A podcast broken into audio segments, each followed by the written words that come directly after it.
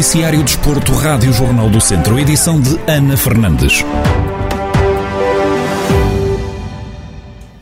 O Rally de Portugal Histórico está de regresso depois da paragem forçada em 2020 devido à pandemia. A Rádio Jornal do Centro acompanhou a chegada a Viseu dos dezenas de participantes no final do dia desta quarta-feira, onde estiveram também alguns aficionados do desporto automóvel.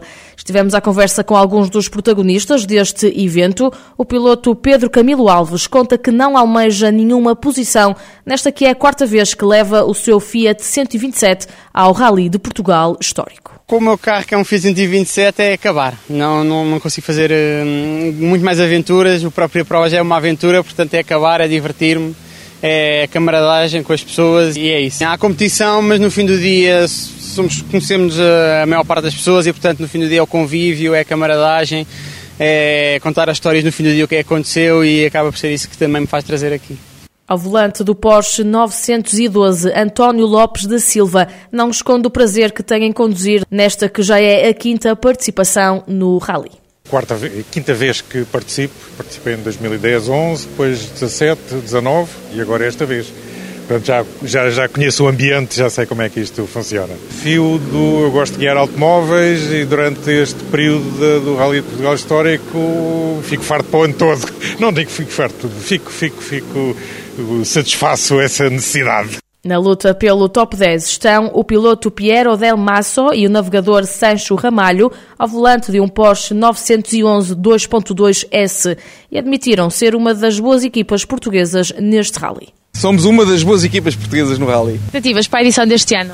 Ah, chegar pelo menos entre os primeiros 10, os primeiros 10 classificados e melhorar o nosso, o nosso, o nosso sétimo lugar, que foi a melhor participação tivemos. Foi há, há um ano passado? Ou há, há dois, anos? anos fizemos sétimo lugar a melhorar o sétimo. Exatamente. No total estão inscritas 63 equipas, sendo que cerca de 80% são estrangeiras. Pilotos da Alemanha, Bélgica, Espanha, Letónia, Lituânia, Rússia, Suíça e o destaque vai para os franceses que estão em peso neste Rally de Portugal histórico. Depois de se ter estreado na segunda divisão de hóquei em Patins com uma derrota caseira, o Termas Hockey Clube viaja agora até ao Porto para medir forças com o Clube Infante de Sagres. O objetivo da equipa de São Pedro do Sul é somar a primeira vitória da temporada. Quem o garante é Pedro Ferreira, treinador do Termas Hockey Clube. No terreno do Infante Sagres será seguramente um jogo difícil, como, como todos os outros que nós, nós iremos ter. Uh, estamos já a preparar para ir à procura dos nossos primeiros três pontos, uh, sabendo de antemão que será um jogo complicado, com uma equipa aguerrida, uh, forte fisicamente e que nos irá causar problemas, mas que esperamos estar uh, ao nível desses problemas e conseguir superá-los para conseguir os nossos primeiros três pontos. Pedro Ferreira explica quais foram os erros que levaram à derrota na ronda inaugural do campeonato frente ao Famalicense e que têm de ser corrigidos para triunfar na próxima jornada. Basicamente, nós, nós cometemos nos três erros que, que foram aproveitados. Primeiro, uma desatenção que originou um penalti, uma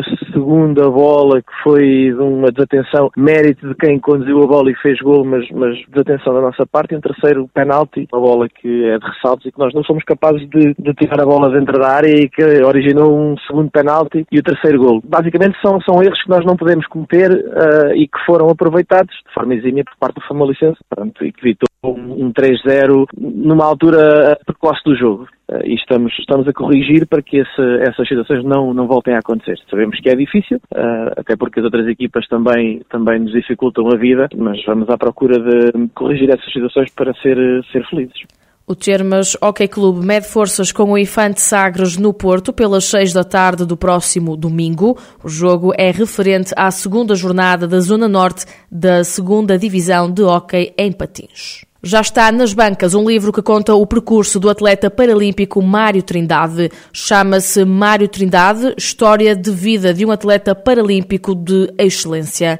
Uma obra que descreve as dificuldades e as conquistas do trajeto de um atleta de alta competição, como refere o Mário Trindade à Rádio Jornal do Centro. É um livro que conta parte do meu percurso desportivo, foi dado uh, através dos depoimentos das pessoas que estão mais perto de mim, dos professores, e que através da bibliografia tentaram chegar à conclusão se sou atleta de alta competição ou não, sou um atleta de excelência, e é isso que conta no fundo, muito virado para os valores, para, aquilo que eu acredito, para ser um, um atleta de excelência, não é as medalhas que, conseguem, não vale tudo a, a, qualquer custo, mas sim a postura, o respeito pelos outros, o respeito pelas regras. No fundo é aquilo que, que eu sempre vivi, aquilo que eu sempre senti como deve estar um atleta e uma pessoa na, na sociedade. Foi um, um, um trabalho que, que, que, durou dois, três anos, porque não foi só a mim, foi a mim, foi a minha esposa, a minha treinadora e amigos de, de infância, que já me acompanham há algum tempo, uh, através também do relato deles, para fazer prova de, de quem é o Mário Trindade e não só do meu relato. Mário Trindade espera que o percurso que fez até agora sirva de exemplo